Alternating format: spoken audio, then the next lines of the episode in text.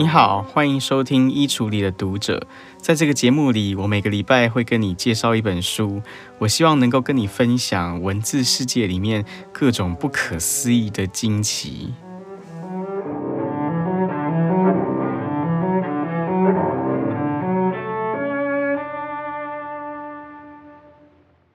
今天我想跟你聊一聊有关克制欲望的这件事情。呃，不知道你有没有听过一个说法，那就是说，呃，我们活在当代的世界，其中最重要的一项技能，那可能就是克制欲望的能力。呃，我相信你可能有听过有一个非常有名的心理学实验，叫棉花糖实验，对不对？在这个棉花糖实验里面，他们研究人员呢，就是找来了一群幼稚园的小朋友，然后呢，就每人给他们发了一根棉花糖。然后呢，研究人就跟这些小朋友说：“啊，我现在呢突然有一点事情，我要到教室外面去一趟。那如果你等我回来再把这个棉花糖吃掉的话，那么呢，我就会再给你另外一个棉花糖。也就是说，你总共可以得到两个棉花糖。但是呢，如果你选择马上就把这个棉花糖吃掉的话，那就不会有第二个棉花糖了。”那心理学家他们之所以要做这样子的一个棉花糖实验，那就是因为他们想要研究一下哦，就是那一些懂得克制欲望的小孩，跟那一些比较没办法克制欲望的小孩，这两群人之间到底他们有什么样的不同呢？那后来这些心理学家追踪了很久，后来他们就发现，那一些当初愿意等到研究员回来之后再吃掉棉花糖的小孩，这些孩子呢，他们长大之后，他们的成就啊，我指的是世俗上面的成就，就通常他们的成就往往就会高过于那些马上就把棉花糖给吃掉的那些孩子。那因为心理学家做过这样子的一个棉花糖实验，所以呢，我想可能很多人都会在呃一些关于成功学啊的书上面都会看到，就很多作者他们就会引用棉花糖实验的这个故事，然后来告诫大家，就是说啊，我们要懂得克制自己的欲望啊，因为呢，如果你越懂得克制欲望的话呢，那你就将来就越有机会在社会上面能够取得成功，等等等等。我今天这一集节目呢，之所以跟你谈棉花糖实验，那当然不是因为我想要教你如何克制欲望，因为呢，坦白说，我自己就是一个不太能够克制欲望的人啊。我觉得我就一定会是那个马上就把棉花糖吃掉的那个小孩，所以呢，我不是要教你如何克制欲望。之所以讲到棉花糖实验，是因为我想邀请你跟我一起思考一个我觉得非常有趣的问题，那就是为什么在当代的社会，我们会发现那些比较成功的人，通常好像往往他们也就是那些比较懂得克制欲望的人呢？或者反过来说，就我们的社会为什么好像比较愿意去鼓励那一些懂得克制欲望的人，然后让他们能够更有机会成功呢？那当然，如果我们深究起来的话，我们从不同的角度切入这个问题，我们可能都会得到不同的回答。从心理学的角度、社会学的角度、经济学的角度，可能都会有不同的答案。那可是呢，我今天想要特别跟你讨论的其中一个思考的角度。那就说，其实很有可能，之所以会有这个现象，那是因为克制欲望的这件事情跟资本主义的意识形态，某种程度上它是非常有亲近性的。所以呢，这就使得在资本主义的体制里面，那一些更懂得克制自己欲望的人，那往往就是商业上最容易成功的人。那我这样子讲呢，我猜一定会有很多人觉得有点奇怪啊，因为呢，我们今天在讲到资本主义这件事情的时候，可能很多人想到资本主义，马上就会想到贪婪啊、奢侈啊等等这些相关联的概念。那就是因为在大多数人普遍的印象里面，好像那些最有钱的人，那些最有钱的资本家，他们往往就是喜欢呃住豪宅啊、开跑车啊等等，呃做这些很奢侈的事情。所以呢，我想，通常大多数的人想到资本主义这个概念的时候，大概不会马上就想到克制欲望的这件事情。可是呢，我想很多人可能没有注意到，在资本主义的逻辑里面，其实它有一个很吊诡的地方，就说现代的资本主义它之所以能够成立、能够运作，其实很大程度上那是因为有足够多的人，他们选择克制了自己当下的欲望，然后这个资本主义的体制才有可能会成立。那我为什么会这样说呢？呃，我想借用一个情境来帮助我们思考一下。就假设一下，呃，假如你今天意外得到了一笔意外之财，可能是一笔十万元的现金，那请问你会选择怎么样去运用这样一笔现金呢？我猜你可能会有以下几个可能的做法。其中第一个做法呢，那当然就是你就把这一笔钱花掉嘛，拿去买你最想要的那个东西，那你就把这个十万元花掉了。那还有第二种做法，那就是你可以把这笔钱存到银行里面，或者是你就把这笔钱藏在你自己的一个保险箱里面，等到将来你可能有急需的时候，你再把它拿出来用，这也是一种做法。好，除此之外呢，那当然还有第三种做法，那就是你可以把这些钱拿去做投资嘛。比如说，你可以拿去投资股票啊，投资期货啊，或者是拿去购买某一种生产工具，然后用这种生产工具来帮助你成立一个新的事业，然后让它将来能够帮你赚钱等等。那以上三种做法呢，我不知道你会选择哪一种啊，但是呢，我们今天的资本主义的体制，它之所以能够成立，那其实就是因为有足够多的人，当他们拥有了这些超出生活所需的那些多余的钱的时候，他们并没有选择把这些钱拿去追求享乐，他们也没有把这些钱就单纯的把它锁在保险箱里。而是他们选择去承担一定程度的风险，然后把这些钱拿出去做投资。在一个资本主义体系里面，做投资这件事情其实是非常关键的，因为必须要有足够多的人投资，那你这个社会上呢，才会有新的产业，你才会有新的经济成长的空间等等。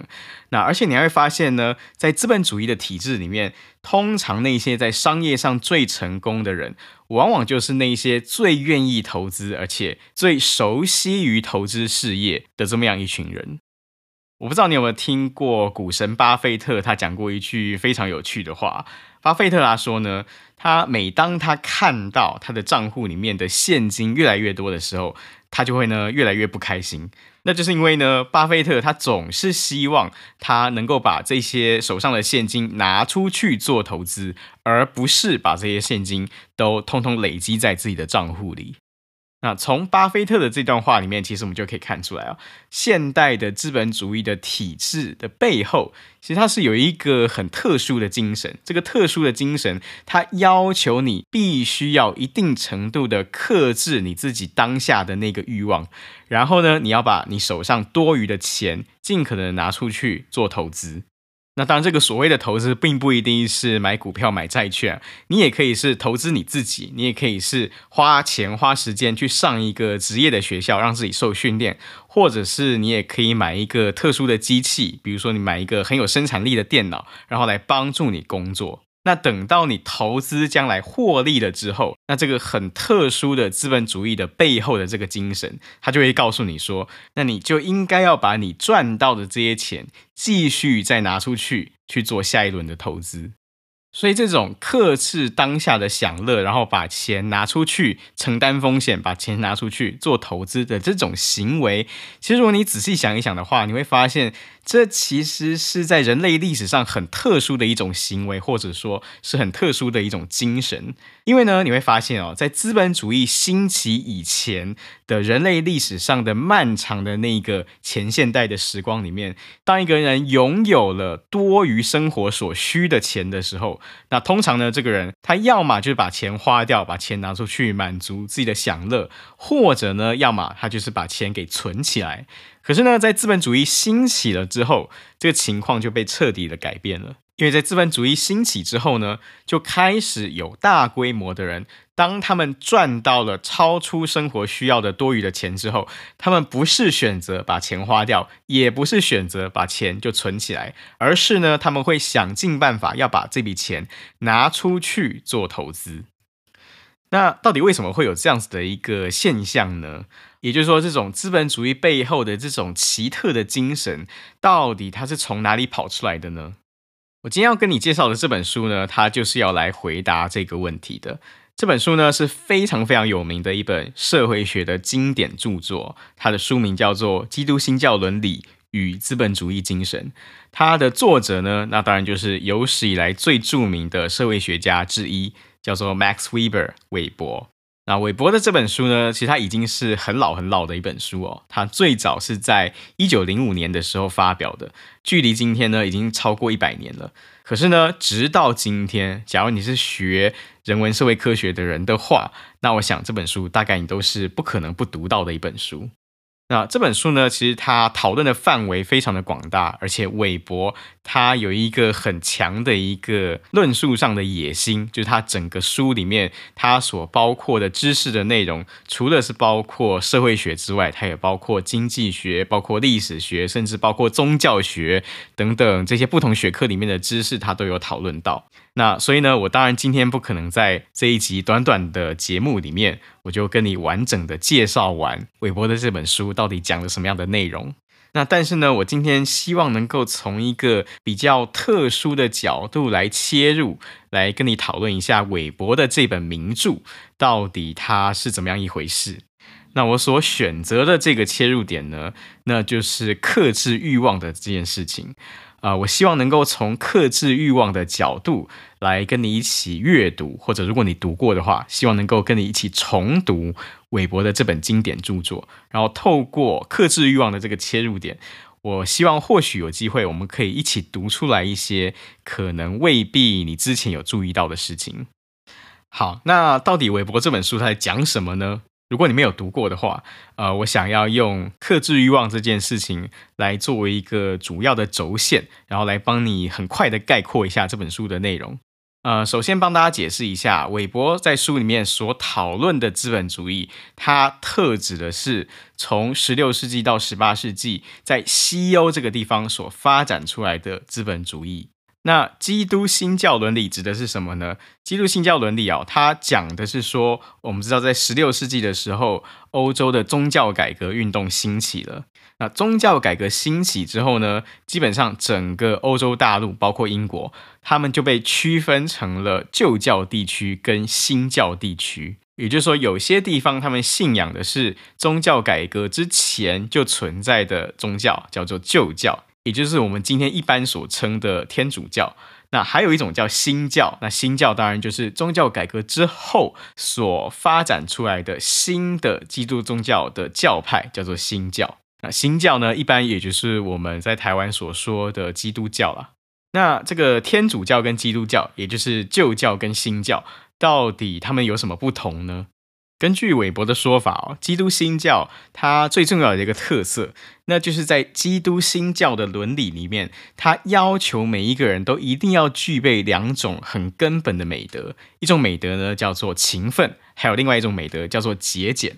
那因为呢，作为一个教徒，你必须要勤奋，所以呢，当然很容易，你勤奋工作的结果，你就会赚到一些钱。可是呢，你赚到这些钱之后，你能不能够把这些钱拿出去享乐呢？不能，因为你必须要节俭。所以呢，对于这些新教徒来说，他们赚到钱之后，他们唯一被容许的做法，那就是他们要把这些钱再拿出去，再做投资。然后投资完之后呢，他们继续更加勤奋、更加努力的工作。然后，当然，他们接着就会赚到了更多更多的钱。那赚到更多更多的钱之后，这些钱到底怎么办呢？他不能够花掉，不能够拿去奢侈挥霍。怎么办？唯一的方法就是继续再把这笔钱再拿出去做下一轮的投资。那于是呢，这样子反复循环的结果，就会使得你手上的资本就会越来越多，越来越多，一直这样持续累积下去。那结果呢？当然，最终的结果就是促使了现代的资本主义体制能够成立，能够运作。所以呢，如果我们用最简单、最粗暴的方式来总结、来概括，韦伯的这本名著的内容的话，那其实韦伯他要告诉我们的就是说，现在的这种资本主义的体制之所以会出现，那很重要一个原因，就是因为基督新教的宗教伦理，它要求人们必须勤奋，然后必须要节俭。那因为有这样子双重的伦理的要求，所以你自然会赚到很多钱，而且钱又花不掉，你必须要拿去投资。于是很自然的，现代的这种资本主义的体制，它就在宗教改革之后终于诞生了。好，讲到这边，我不知道你有没有发现一个很奇怪的地方。那就是书里面韦伯他说，新教伦理他强调勤奋，强调要节俭，所以才催生了资本主义的兴起。可是呢，其实你仔细想一想啊，那旧教也就是天主教，那难道旧教他们就不鼓励大家勤奋，不鼓励大家节俭吗？其实我们在圣经里面，你仔细去找的话，你都可以找到很多很多地方都在强调要叫大家要勤奋，叫大家要节俭等等。那所以说，旧教的伦理其实也是主张勤奋、主张节俭的。那韦伯他为什么说只有新教伦理才是创造资本主义最重要的条件呢？如果你想到这个问题的话，那我想韦伯他就会非常的开心，因为韦伯他的书里面最精彩、最重要的那个地方，其实就是围绕着这个问题而展开的。在《基督新教伦理与资本主义精神》这本书的一开头的地方，韦伯他就跟我们提供了一项非常非常关键的事实。韦伯他说呢，其实我们从各国的统计资料里面，我们都可以看出来一个明显的倾向。这个倾向就是说呢，在新教地区的工商业，它的发展情况通常都比旧教地区更加的发达。而且呢，在新教地区里面，那些接受过职业教育，然后成为专业工作者的那些人，他的人数的比例也比旧教的地区来得更多。那新旧教地区为什么会有这样子的一个明显的差异呢？在这本书里面哦，韦伯他提出来一个大多数的读者，甚至可能大多数的学者都不会想得到的一个非常精彩的答案。韦伯他提出来的答案是说，他认为新旧教之间最关键的一个差异，那就是新旧教之间他们跟上帝沟通的方式是不一样的。好，讲到这边，我猜可能马上又有人要不服气了。就韦伯，你为什么说新旧教他们跟上帝沟通的方式就会影响了资本主义的发展呢？就资本主义它应该是世俗领域的事情嘛，那这个跟我们怎么样跟上帝沟通有什么关呢？好，其实还真的非常的有关哦。但是呢，在我们看出这两者之间的关联性之前，我们必须要先稍微耐住性子，稍微来呃比较深入的了解一下新旧教之间他们到底是怎么样跟上帝沟通的。首先，我们要知道，如果从旧教的角度来看的话，人跟上帝之间其实是没有办法直接沟通的。人跟上帝如果要沟通的话，那就必须要透过教会，透过神职人员的中介，才有可能接触到上帝。那可是相反的呢？从新教徒的角度来看，人却是可以直接跟上帝来沟通的。因为呢，我们人只要虔诚的去阅读圣经，那透过圣经这个神圣的语言，我们就能够直接来跟上帝做沟通。从韦伯的角度看来呢，我刚刚以上所说的这个差异，它远远不单纯只是教义上的一种差异而已。这个差异呢，它会让新旧教徒之间，他整个日常生活的经验都变得非常的不一样。比如说呢，呃，如果你有机会去到旧教的地区去旅游的话，比如说如果你去意大利旅游的话，那通常呢，一定会有一种行程，那就是你要去看那种雄伟的大教堂。那旧教地区之所以会有这种雄伟华丽的大教堂，那就是因为对旧教徒来说，教堂它就是一个人跟上帝能够产生连结的一个最重要的场所，所以呢，它这个教堂当然就会被建造得非常的雄伟。那可是呢，新教的教堂就会长得非常的不一样，因为通常新教的教堂呢，它往往就是最简单、最朴素的四面墙壁，那就是一个教堂了。那之所以它比较朴素，那就是因为对新教徒来说呢，教堂其实并不是人跟上帝之间发生沟通的最主要的场所。人跟上帝之间的沟通，那最主要的场所其实是在你的内心。你透过虔诚的读圣经，然后来跟上帝沟通。所以呢，你会发现在新教的教堂里面，它往往就比较不会那么重视这个教堂建筑本身的雕琢跟装饰等等，而是会比较重视这个建筑物本身实用性的功能。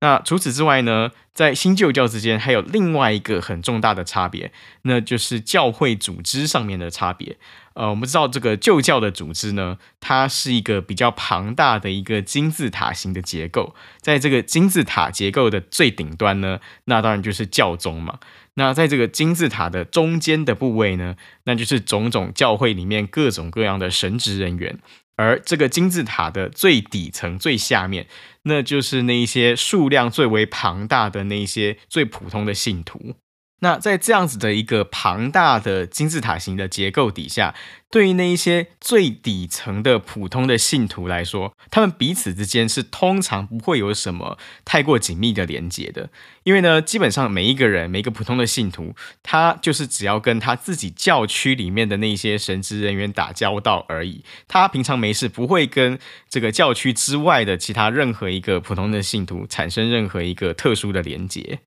那可是呢，新教的情况就非常不一样了。对新教徒来说呢，他们没有一个金字塔顶端的教宗来帮他们决定圣经的意义是什么。对新教徒来说呢，他们其实是每一个人都要自己去面对圣经，自己去阅读圣经。那每一个人都自己去读圣经之后，就会带来一个什么结果呢？那就是每一个人对圣经的诠释，当然不可能是完全一样的。所以你会看到这个基督新教它很重要的一个特色，那就是它里面会有很多各式各样不同的教派。那教派一多的话，就会带来什么结果呢？教派一多，它所带来的结果就是每一个教派里面它的人数它就变少了。那人数变少之后呢，它就会带来一个特殊的现象。那就是这些新教的教派里面的教徒彼此之间，他们的关系会变得非常的紧密。一方面是因为他们就是因为他们对于圣经的诠释、呃理解差不多，所以他们才会聚集在一起，变成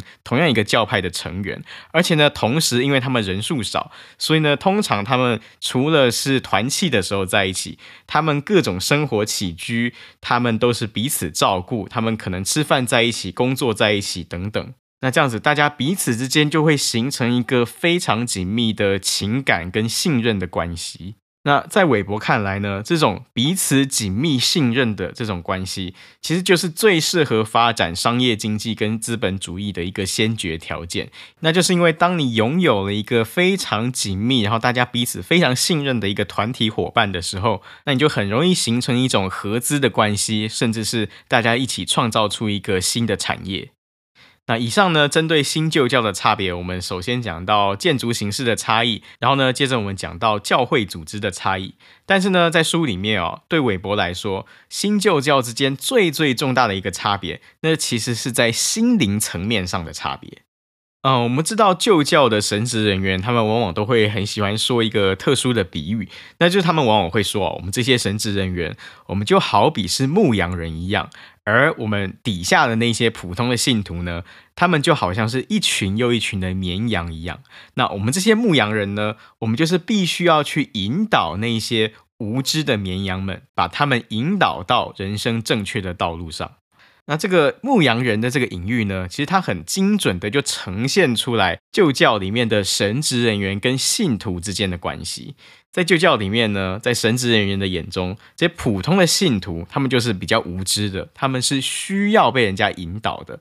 而对于那些普通的信徒来说，拥有一个牧羊人，他一辈子不停地照看着你，那其实这是一件很令人安心的事情，对不对？因为呢，你永远就会知道说，不管你做了什么事，或者不管你了解圣经也好，你不了解圣经也好，就总是会有那么一个人，他不断地告诉你。你应该要怎么做？圣经到底怎么说的？那即使呢，你真的偶尔做出来了一些违背伦理的事，那其实也不会真的那么可怕，因为呢，你会知道永远都会有一个牧羊人，他在照看着你，在指引着你。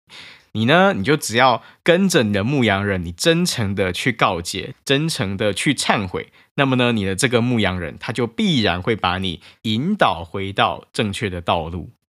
在旧教的整个伦理观念里面，呃，有其中一个最具有代表性的观念，那就是叫做赎罪券的概念。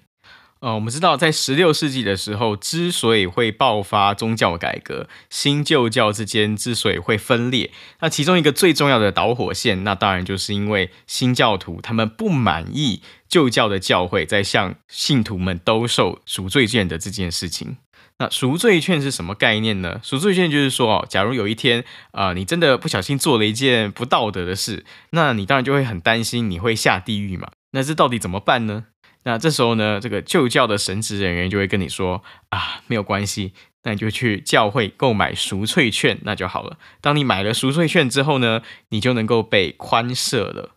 根据韦伯的分析哦，旧教的这一整套的做法，其实就是有点像是在把每一个信徒他自己的伦理责任外包给了神职人员，外包给了教会。因为呢，教会里面的这些神职人员，他总是会去牧养你啊，他总是会把你自己肩膀上面的这些沉重的伦理的责任扛在自己的肩上。那相对的呢，你自己肩膀上的伦理责任就没有那么重了。可是呢，相较之下，新教徒就不是这样了。新教徒他们肩膀上的伦理责任，那就是非常非常的沉重了。因为呢，对于新教徒来说，每一个新教徒他都必须要自己阅读圣经，然后必须要自己面对上帝。那我们知道，在教徒的眼中，上帝当然他是无所不在的，所以哪怕你犯了任何一点微小的错误，那一定都通通逃不过上帝的眼睛。所以呢，我们讲到这边哦，我们大致上就可以把韦伯眼中的旧教跟新教做一个快速的对比。在韦伯看来呢，对旧教徒来说，伦理的责任其实不完全是在教徒自己的身上，伦理的责任其实有很大一部分是在他们的牧者的身上，也就是在神职人员的身上。当一个教徒犯了罪的时候，他往往不一定会在祷告当中或者在阅读圣经当中直接面对到上帝，反而呢，也许他就可以透过购买赎罪券的方式，然后来暂时的免去自己的罪责。那可是对新教徒来说呢，那就非常非常不一样了。因为对新教徒而言，伦理的责任，它就完完全全是在每一个教徒自己身上的，而且这种责任它是无处不在，而且无孔不入的。所以呢，在韦伯看来，新教徒的内心，他们往往经常都会必须要去思考一个问题，那就是我做出的每一个行为，到底是不是都是符合伦理的呢？他也经常会必须要去思考。我所赚到的每一分钱，是不是都是符合伦理的呢？除此之外，当然他也必须要随时随地去思考，那我所花出去的每一分钱，到底是不是都是符合伦理的呢？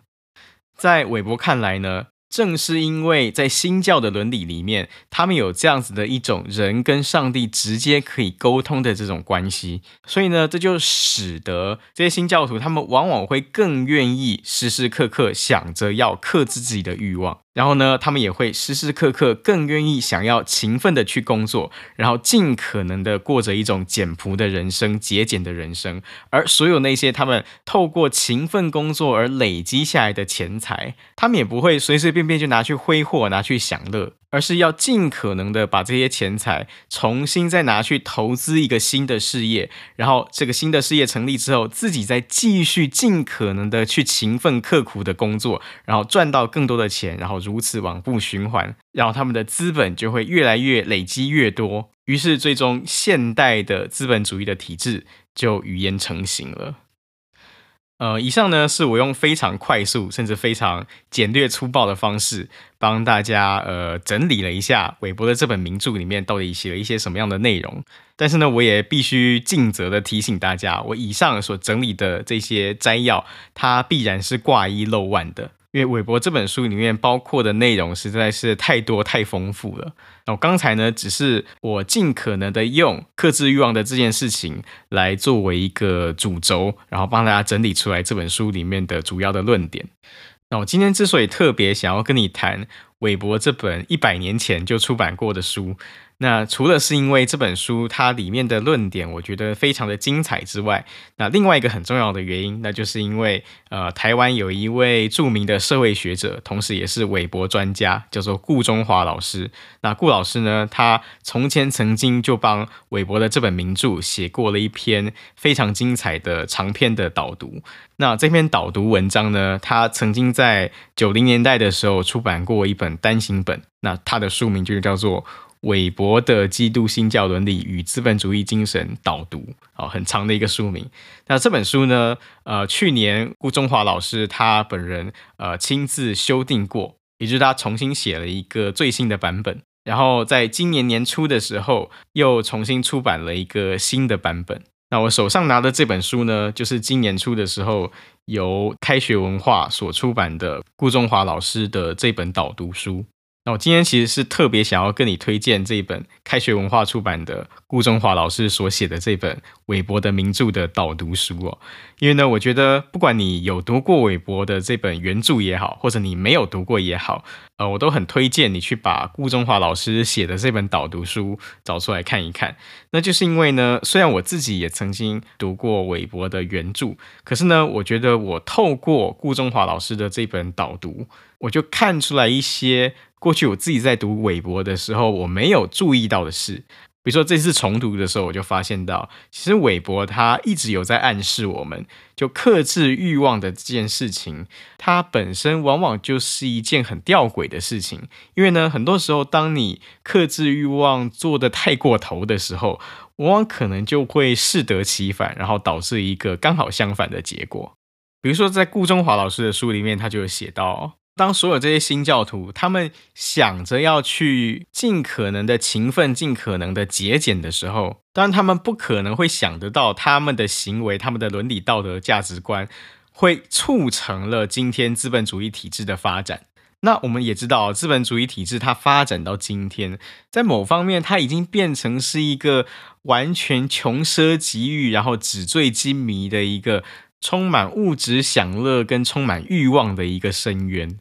所以，如果我们从韦伯的历史社会学的视野来看的话，你会发现，克制欲望或者说禁欲的这件事情，它跟追求欲望这两者之间，它其实是有非常深刻的矛盾跟非常深刻的吊诡。在顾中华老师的这本韦伯的导读书里面，顾老师呢，他就特别写到，呃，在韦伯的书里面有一个特别精彩，但是也很容易被大家忽略掉的一个精彩的段落。那就是当韦伯他在讨论到新教伦理当中的这种禁欲主义的时候，或者照顾中华老师的翻译叫治愈主义的时候，当韦伯在讨论到这种禁欲或治愈的时候，韦伯他就特别引用到了十八世纪的一位提倡治愈主义或禁欲主义的一位牧师，他所写下来的一段，呃，在社会史或在思想史上都非常非常有趣的一段话。这位牧师呢，是英国的一位新教徒哦，他的名字叫做 John Wesley。那这个 John Wesley 牧师呢，在他的书里面，他就曾经用很诚恳的笔调，他表达过他的一个很深刻的不解跟困惑。那这个不解跟困惑真的非常的有趣哦，因为 John Wesley 牧师他就发现说呢。他说：“如果你是一个虔诚的新教徒的话，那么呢，必然你就会是一个勤奋而且节俭的人。那如果你是一个勤奋而且节俭的人的话，那么最终呢，你必然就会是一个赚取到很多很多财富的人。可是呢，John Wesley 牧师他又说，如果你是一个拥有巨额的财富的人的话，那这个巨额的财富几乎它就必然会导致一种道德上的堕落。”所以，John Wesley 他就觉得非常的不解，非常的困惑，那就是为什么我们这一些虔诚的教徒们，我们不断坚持我们要勤奋，不断坚持我们要节俭，可是最后到头来，往往好像我们不可避免的就去助长了道德上的堕落。对，像 John Wesley 这样子的一个虔诚的教徒来说，这其实真的是一个呃非常令人困惑，而且甚至是非常令人伤心的一种。道德上的矛盾，或者说是伦理上的悖论。那针对这个悖论呢，呃，顾中华老师在他的导读书里面，我觉得他写了一段非常意味深长的评语啊。顾中华老师他是这么说的：Wesley 牧师希望基督徒在赚取财富和节省开支之后，也能给予一切他们所能给予的，但是往往事与愿违。宗教精神一旦失落，便难以挽回。韦伯在这里冷静地分析他的后果。当初宗教改革的创造者不可能去提倡所谓的资本主义精神，他们关心的只有一件事，那就是灵魂的拯救。基督新教伦理对资本主义经济所发生的副作用。大部分是宗教改革者事先不可能预料到，而且完全不愿意见到的。韦伯的研究揭露了理念在历史当中曲折的作用力，它不是孤零零的独自产生影响，它是和其他的各种因素交互作用之下所组合出来的后果。对于这些理念的催生者来说，这些历史所带来的最终的后果。往往与他们原先所想象的非常的疏远，甚至恰好相反。人类历史的难以捉摸，可以在这个活生生的例子上看到它的端倪。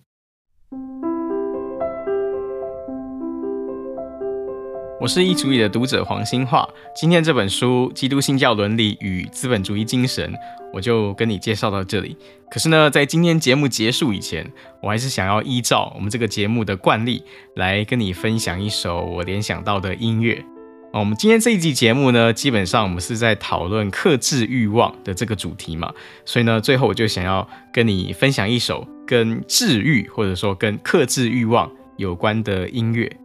啊、呃，其实呢，如果我们认真的去追索基督新教传统当中的克制欲望跟音乐之间的关系的话，你会发现一个非常有趣的现象，那就是通常这些呃新教的各个教派们，他们越是强调要克制欲望的时期，那那个时期的音乐呢，通常也就不会太过的好听。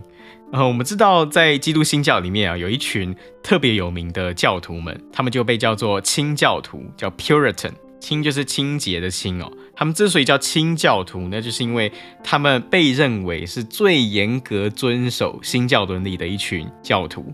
那清教徒他们的规范是如何的严格呢？就是严格到他们觉得你不但是不可以花钱去享乐，甚至呢，对他们来说，那些太过好听、太过吸引人的音乐，甚至也都是不被允许的。比如说呢，在十七世纪的时候，英国的一帮清教徒，他们就曾经主张要把教堂里面的管风琴给撤除掉，给拆掉。那是因为对这些清教徒来说呢，如果你在演奏音乐的时候使用了过多的乐器的话，那其实就已经是一件不道德的行为了。对这些清教徒来说呢，音乐它就应该是尽可能的朴素，尽可能的简单，那就最好了。所以呢，在这些清教徒他们聚会的时候，他们一起唱的那些圣歌，那往往也不会有什么太过雕琢或者太过有变化的地方。经常就是大家一起唱同样一个曲调，大家呢聚在一起凝聚一下感情，那也就够了。所以呢，如果你真的认真的去追索啊，呃，历史上清教徒他们喜欢的那些圣歌的话，那坦白说，其实这些圣歌至少听在我的耳朵里面都不是特别特别的动听哦。所以呢，虽然今天我们讲到清教徒，但是我不会放清教徒的音乐来给你听，啊、我是想要反其道而行一下，我想要跟你播放一些呃清教徒们大概绝对会反对、绝对会讨厌的音乐来给你听。那这是一首什么音乐呢？呃，我们知道清教徒的伦理啊，它对于二十世纪的美国其实也产生过很重大的影响。就如果你熟悉美国历史的话，你就知道啊，在一九二零年代的时候，呃，也就是差不多在距今刚好一百年前左右的时候，那美国曾经颁布过一个非常有名的法令，是全国性的法令啊，叫做禁酒令。那之所以会有禁酒令呢，那就是因为呃，有一群被认为是信奉着清教伦理的呃一群教徒们，他们就认为啊，当时的美国之所以会有这种各式各样的问题，那最主要的原因就是因为大家太爱喝酒了。那所以呢，我们就必须要禁止大家买酒，也禁止大家卖酒。那这样子呢，美国的大部分的问题自然都会迎刃而解了。可是呢，后来我们知道啊，其实禁酒令是不可能真的禁酒的。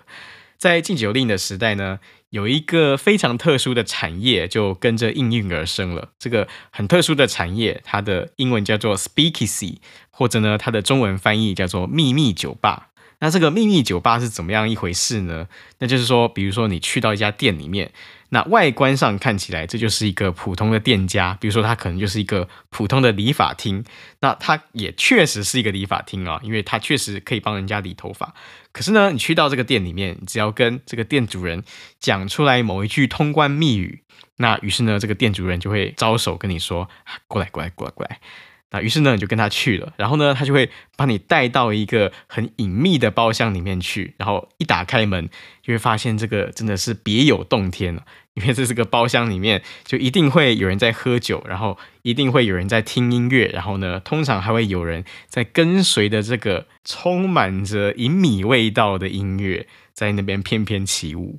那所以呢，今天节目的最后，我要跟你分享的这首音乐。就是一九二零年代在美国禁酒令的时期啊、曾经特别流行的一首音乐。这首音乐呢，它原本是呃，由一个阿根廷的作曲家叫做 Julian Robledo，他所写的一首圆舞曲，叫做 Three O'clock in the Morning，叫凌晨三点钟。这首曲子呢，它在一九二零年代传到了美国之后，它马上就变成一个非常非常爆红的曲子，就是几乎你到处都可以听到有很多人在演奏、在播放这首曲子。它红到什么程度呢？就红到是包括说，今天如果你去看这个菲兹杰罗的经典小说《大亨小传》，在《大亨小传》里面，菲兹杰罗他就引用到了凌晨三点钟的这首曲子，然后来描述一个。在午夜时分，派对行将结束，但是大家又依依不舍、流连不去的一种很隐秘、很颓废的一种状态。那所以你就知道这首曲子它当时在美国是有多么的红了。啊，所以呢，我今天最后要跟你分享的这个音乐，就是这个叫做《凌晨三点钟》的曲子。那我不知道你现在是在一个什么样的情境底下听这个节目的，但是呢，在我放这个音乐之前，呃，我想要给你一个小小的建议，那就是说，或许你可以稍微想象一下，呃，你是在一九二零年代这个禁酒令时期的美国，呃，可能你在某一个隐蔽的秘密酒吧的包厢里面，你听到了这首音乐。那我想，如果你是用这样子的心情来听这首音乐的话，呃，不知道你会不会觉得特别的有感觉呢？好，所以我今天最后要放的这个音乐就是凌晨三点钟。我放的这个版本呢，是在一九二二年的时候，由当时一位非常著名的爵士乐手 Paul Whiteman 跟他的乐队所演奏的版本。